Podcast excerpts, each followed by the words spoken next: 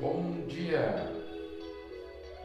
É, hoje nós vamos falar sobre, sobre as questões relacionadas com é, a intoxicação de alimentos. Né? Uma, uma, uma, coisa tão conhecida, hoje tão pouco conhecida ao mesmo tempo, que eu resolvi dar uma aprofundada nessa história. Se fala tanto hoje a questão do leite, né? Nossa, o leite é ruim porque o leite tem muita lactose, nós temos intolerância à lactose, ao glúten, à água, e tem intolerância a tudo. Tudo bem. Aí acaba acontecendo que acaba caindo numa um desmerecimento popular, como dizem assim.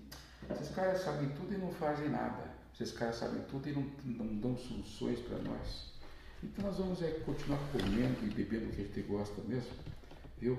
E depois ele vai purando com a barriga isso lá para frente. Bom, então, qual será que seria, o que seria, né, no caso, no meu caso, o melhor para passar para vocês em termos de informações, que vocês pudessem transformar isso aí em coisas práticas no dia a dia de vocês, né? Então, como nós estamos sempre aqui no nosso pequeno teatro terapêutico, temos aqui a Caldiva, né, que é do mundo natural, da, do mundo da alimentação natural, tem filhos pequenos, tem filhos pequenos, tem uma, uma história para contar em termos de, de ensinamento da, da, yoga, da yoga né, como, como terapia, enfim, esse mundo paralelo que está aí, que por incrível que pareça, do jeito que está a humanidade hoje, muito pouco crédito tem se dado. É muita gente que fica saladona com essa questão da yoga, mas não é só isso, a coisa é mais profunda, né? Nós temos aqui um prana e um, um asana prana pranayamas, né, que é um termo dentro da yoga, né, certo, Akal? Aí nós temos esse, esse fosso que eu tenho falado, que são os intestinos, são o abdômen, né? E hoje eu queria focar nesse, nesse trabalho a questão do fígado. Pô, doutor, você só fala essas coisas feias aí, não tem coisa, falar para coisas agradáveis. Tá bom? Então eu vou falar do fígado bonzinho, o fígado bonitinho, o fígado aquele que te dá energia vital, que faz que você admire, admire as flores, que você tenha respeito ao seu colega no trabalho, tenha, respeito à sua, aos seus colegas de relacionamento, nesse processo de histeria coletiva que está aí, histeria, histeria freudiana, né? É o fígado, gente. Fígado é o pai dos órgãos. Fígado, ele tem uma energia chamada oblíqua. Como assim? Oblíqua? Energia oblíqua? Isso troço existe? Bom, se os cientistas descobrirem ainda, pode ter certeza que vai ser a próxima vítima deles. A energia oblíqua do fígado. Né? Então, esse fígado é um órgão que muito pouco é atingido, porque é muito protegido, sabe? Ele gera problemas da tireoide, ele gera problemas da, da, no pâncreas, ele, ele domina. Então, por isso que é oblíqua. Se o vento levanta, ele faz alterações mentais, físicas, tiroidianas, etc. Se o vento baixa, porque ele é vento, né, vocês vão ter alterações é, nos, nos asanas, né, nos intestinos, colites, cólicas, é, diarreia, prisão de ventre, dores abdominais, enfim, edema de membros inferiores, inchaço nas pernas, aquelas coisas todas. Então, é por isso que é chamado uma energia oblíqua, né? Tá. Tá aí daí, pô, não é que você quer chegar nisso leite. Opa! Vai meter o pau no leite hoje. é, dessa vez, não é especificamente no leite, não. O leite é produtor de micotoxinas. Então, ele, pela ração animal, o animal come, tá? Essa ração vem contaminada de micotoxinas, principalmente de todas elas tem umas quatro ou cinco que não interessa a vocês eu falar, ficar falando nomes feios aqui para vocês, que entra por um ouvido e sai por outro. Mas o, o leite tem sim, senhora. Viu? O leite está contaminado. Porque, mas não tem como controlar isso. Pelo amor de Deus, não coloca, começa a me colocar em fria, não. O leite está contaminado por aflavotoxinas ou aflavotoxinas que vêm dos do, do, do de, de, fungos como aspergillus flavus, flavus toxina, aspergillus flavus. E esse aspergillus, eu acho que cobre 30% da contaminação dos alimentos, viu? Tá? E aí o que acontece?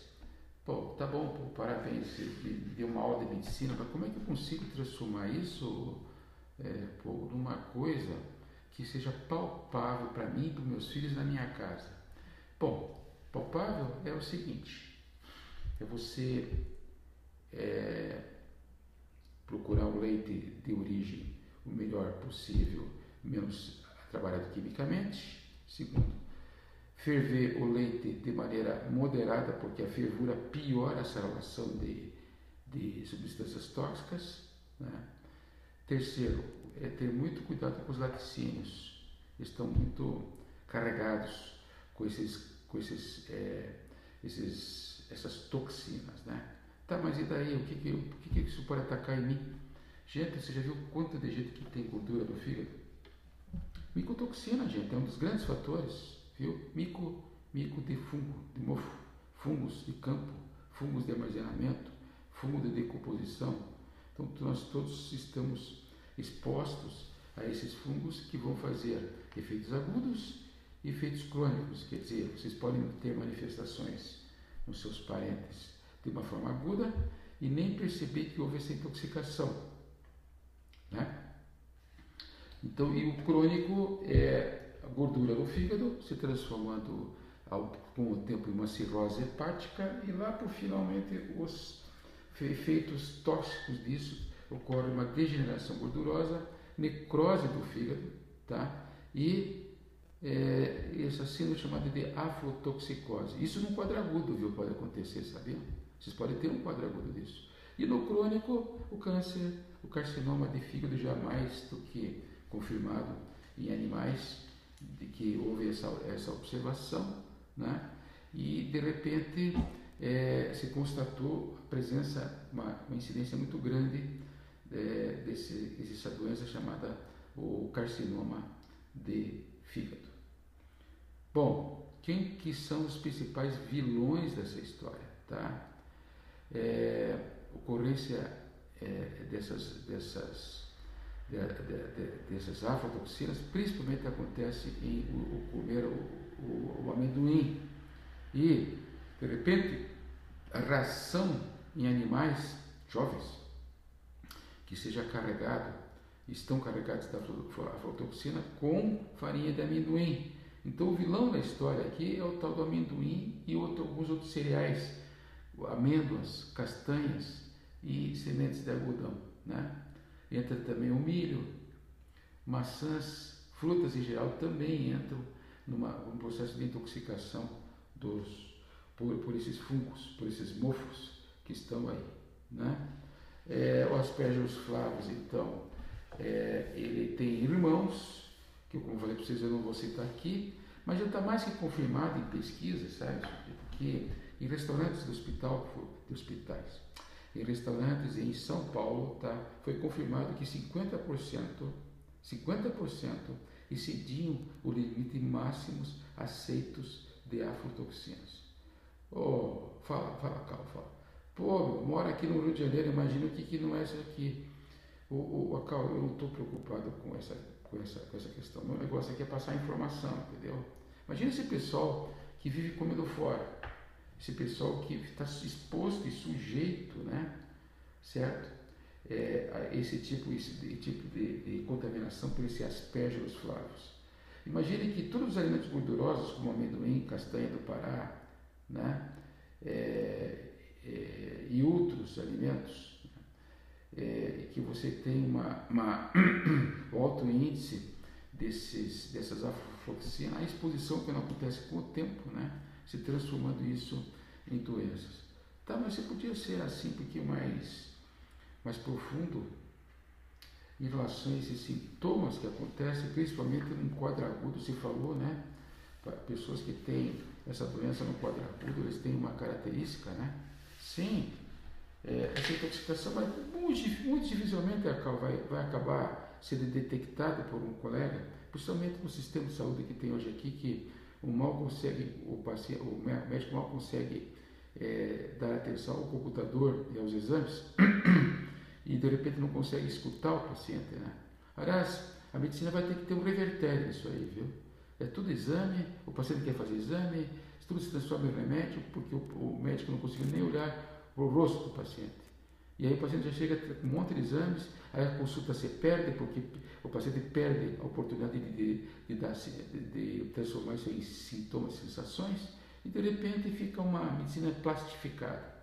Você recebe, vê o, o, o exame, dá o remédio para aquele problema, dá um diagnóstico maluco qualquer, e de repente o paciente nem volta mais porque não sabe nem teu nome. Parabéns, conseguiram. Voltando então a falar nas intoxicações agudas, tá? que a Cal perguntou, mas o que, que pode acontecer no paciente, ou numa pessoa, ou no meu filho, que se tiver é, intoxicação por isso, o que acontece? Olha, gente, o que acontece é que acontece com muita gente. Inchaço de membros inferiores, dores de barriga, muitas vezes ocorre vômito, e você vai papar o fígado do paciente, está do tamanho de um. Bom, sem comentário. Tá? Existem mortes relatadas sobre isso. Né? Tem pacientes em autópsias que, provoca, que foram feitas após esses síndromes e notou-se lá uma necrose de fígado, com o fígado gorduroso. Né? Isso não é uma criança, mas um adulto. Né? Existe nome para essas doenças, viu, tá? É, o síndrome de Ray, aliás, nome que não falta, né? Tá? E incrível que pareça, esse paciente pode chegar a ter convulsões tá? alteração de todos os resultados do, do sangue, sódio, potássio, etc., por causa dessa aflotoxicidade, por causa dessa aflotoxina. Está respondido para você, então, como é que o paciente pode chegar e te contar é, é, é essa, essa história, vamos dizer assim, de doença? É, deu para entender, pô, né?